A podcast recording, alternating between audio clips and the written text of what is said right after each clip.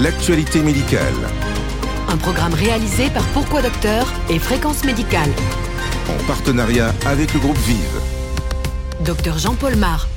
Bonjour et bienvenue pour ce podcast d'actualité de la médecine réalisé en partenariat avec Fréquence Médicale. Nous sommes le mercredi 27 janvier et on a les premiers résultats de la vaccination anti-Covid en vie réelle, ce qui était totalement inespéré il y a un an et c'est en Israël où 75% de la population âgée a reçu au moins une première dose de vaccin. Au sommaire également la nouvelle donne dans la prise en charge de l'insuffisance cardiaque, où les inhibiteurs du SGLT2 pourraient révolutionner le traitement de cette maladie, y compris peut-être dans ses formes à fraction d'éjection systolique préservée, une forme jusqu'ici orpheline de tout traitement. Cancer du côlon, le bénéfice préventif de l'aspirine tendrait à s'estomper après 70 ans. Péricardite récidivante, un anti-IL1 contrôle rapidement les récidives avec une efficacité 10 fois supérieure au placebo. Enfin, prothèse du genou, une première avec l'utilisation de la réalité augmentée au bloc opératoire, et c'est très prometteur. Vive Les podcasts santé. Israël tout d'abord, qui avec plus de 40% de la population ayant reçu une dose du vaccin Covid-19, est devenu une sorte de banc d'essai international de l'efficacité de la vaccination en vie réelle. Bonjour Jean-François Lemoine, vous suivez depuis le début cette pandémie ainsi que la vaccination et vous avez des premiers chiffres intéressants en vie réelle avec ce vaccin Covid-19. La discussion actuelle, c'est quel niveau de vaccination est conféré par une première dose du vaccin Pfizer, un élément important dans la discussion actuelle sur l'espacement des doses. Bonjour Jean-Paul. Dans un premier rapport, Clalit, le plus grand gestionnaire de santé israélien, a comparé 200 000 personnes âgées de 60 ans ou plus ayant reçu une première dose de vaccin à un groupe correspondant de 200 000 personnes qui n'avaient pas encore été vaccinées. Eh bien, il apparaîtrait que dans les deux semaines après la vaccination, les patients partiellement vaccinés ont une réduction de 33% du risque d'être infectés. Donc ce n'est pas 50% comme annoncé dans les études par Pfizer? Peut-être, mais dans le même temps, la branche de recherche de la caisse de santé Maccabi observe, elle, une baisse d'environ 60% du risque d'infection dans le même délai chez les 430 000 premières personnes à avoir reçu la première injection du vaccin. Et est-ce que l'on a des données pour les personnes qui ont reçu deux doses? Le ministère israélien de la Santé a publié lundi de nouvelles données sur les 428 000 Israéliens qui avaient reçu leur deuxième dose. Seulement 63%, soit 0,014%, ont contracté le virus une semaine après. De même, les données du Maccabi montrent que, au-delà d'une semaine après avoir reçu la seconde dose, seules 20 personnes sur 128 600, soit environ 0,01%, ont contracté le virus. Donc il ne vaut mieux pas espacer car on n'est pas sûr que 50% des personnes soient protégées après la première dose. Mais par contre, c'est très efficace après deux doses, comme annoncé dans les études, c'est ça? Exactement, et c'est même pour cela que le ministère de la Santé français ne suit pas les recommandations de la HAS. Pour le vaccin Pfizer, c'est entre 21 et 28 jours d'espacement des doses, comme dans l'étude de phase 3. Merci Jean-François. Les podcasts santé. Tout ce qu'il faut savoir de l'actualité médicale En partenariat avec le groupe Vive. Insuffisance cardiaque maintenant, avec une nouvelle étude qui confirme l'intérêt d'un inhibiteur du SGLT2 dans l'insuffisance cardiaque après une décompensation aiguë. Elle ouvre également la porte au traitement des formes avec fraction d'éjection préservée. Nous sommes avec le professeur Richard Isnard, cardiologue à l'hôpital de la Pitié-Salpêtrière à Paris et spécialiste de l'insuffisance cardiaque. Est-ce que vous pouvez nous rappeler quels sont à ce jour les arguments en faveur de l'intérêt des imiteurs du SGLT2 dans l'insuffisance cardiaque, chez le diabétique comme chez le non-diabétique? Le message à retenir des inhibiteurs des SGLT2 dans l'insuffisance cardiaque, euh, c'est d'abord que c'est des molécules qui sont euh, finalement très efficaces pour diminuer la mortalité et les événements euh, cardiovasculaires, que le patient soit diabétique ou non diabétique. Donc c'est clairement une nouvelle classe médicamenteuse qui va s'imposer dans les prochains mois et les prochaines années dans le traitement de l'insuffisance cardiaque chronique à fraction d'éjection diminuée pour le moment. Est-ce que l'on connaît le mécanisme qui permet d'obtenir ce bénéfice cardiovasculaire et est-ce qu'il utilise les mêmes voies que les autres médicaments de l'insuffisance cardiaque?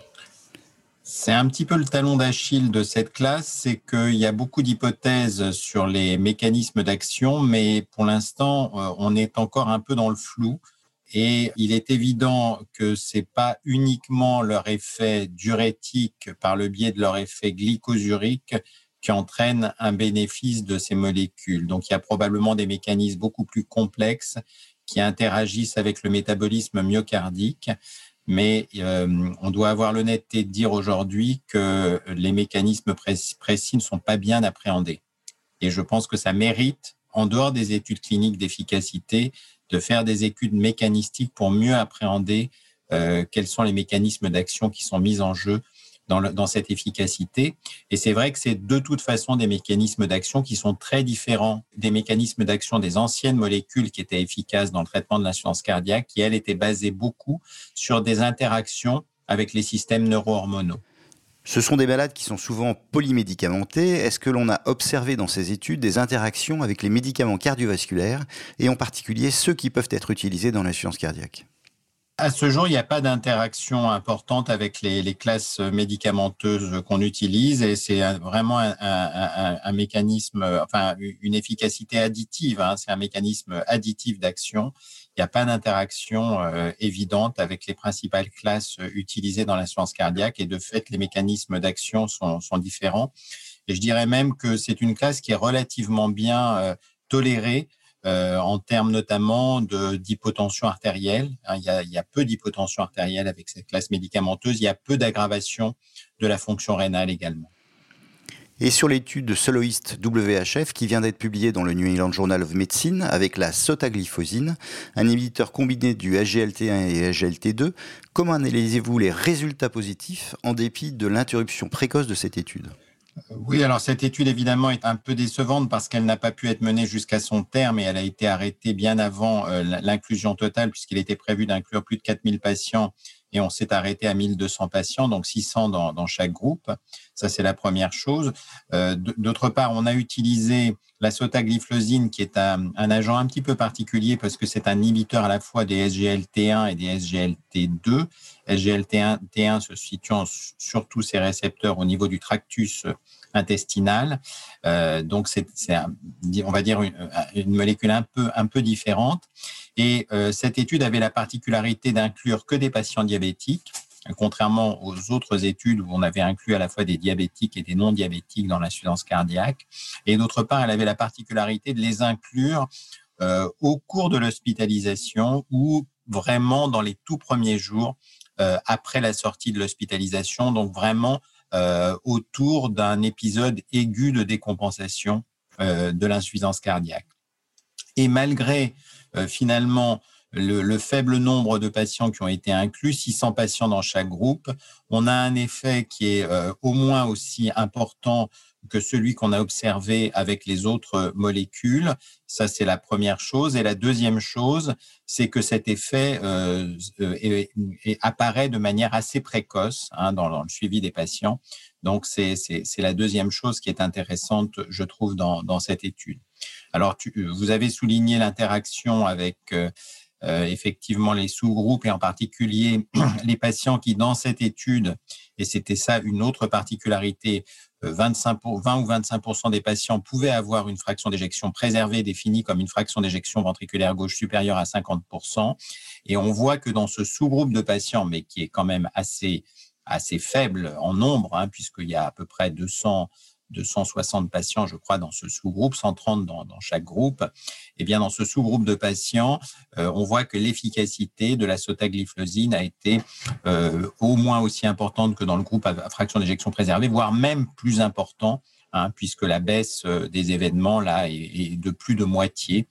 donc effectivement, ça entrouvre peut-être la place que pourrait avoir cette nouvelle classe dans le traitement de l'insuffisance cardiaque à fraction d'éjection préservée.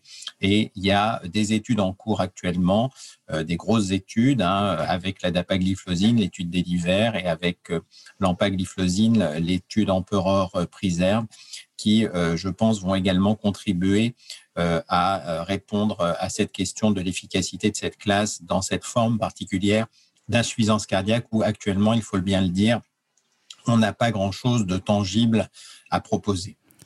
Quelle perspective peut-on tracer pour l'utilisation des inhibiteurs du SGLT2 dans l'insuffisance cardiaque et en particulier, quelles associations médicamenteuses peut-on envisager pour ces malades? Alors évidemment, pour l'instant, on reste dans, de l'hypothèse. Les, recommandations euh, européennes vont être mises à jour euh, dans, le premier semestre de cette année.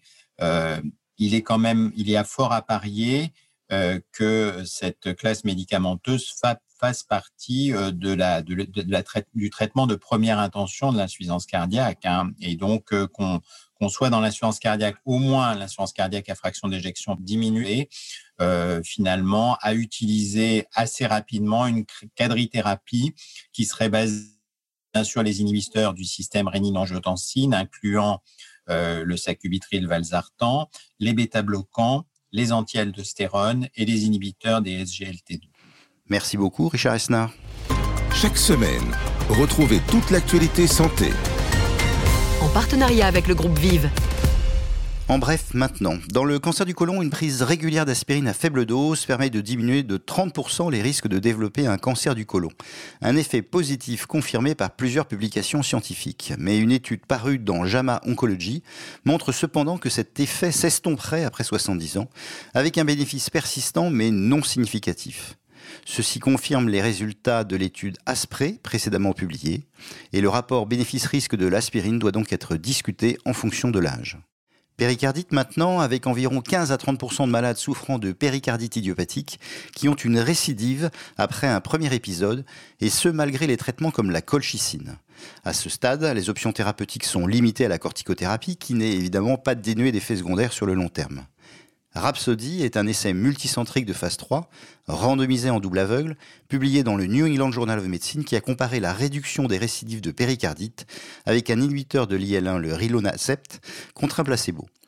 7% des récidives ont été observées dans le groupe rilonacept contre 74% dans le groupe placebo. Cet anti-IL1 est désormais à comparer aux corticoïdes. Enfin, première mondiale en chirurgie prothétique avec l'utilisation en vie réelle de la réalité augmentée lors de la mise en place d'une prothèse totale de genou. Le chirurgien a pu visualiser à l'aide de lunettes spéciales des modèles 3D des structures anatomiques réalisées à partir d'IRM, modèles qui ont été superposés au champ opératoire du genou de ses patients. Il a ainsi pu améliorer la précision des coupes réalisées par rapport aux coupes prévues et il a bénéficié d'un positionnement plus exact de l'implant par rapport à celui obtenu avec les guides mécaniques habituellement utilisés. L'actualité médicale. Un podcast animé par le docteur Jean-Paul Mar.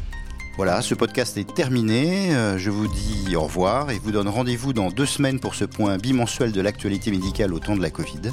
Et vous retrouverez bien sûr vendredi le docteur Jean-François Lemoine pour sa vision de l'actualité santé. Le journal. Tout ce qu'il faut savoir de l'actualité médicale.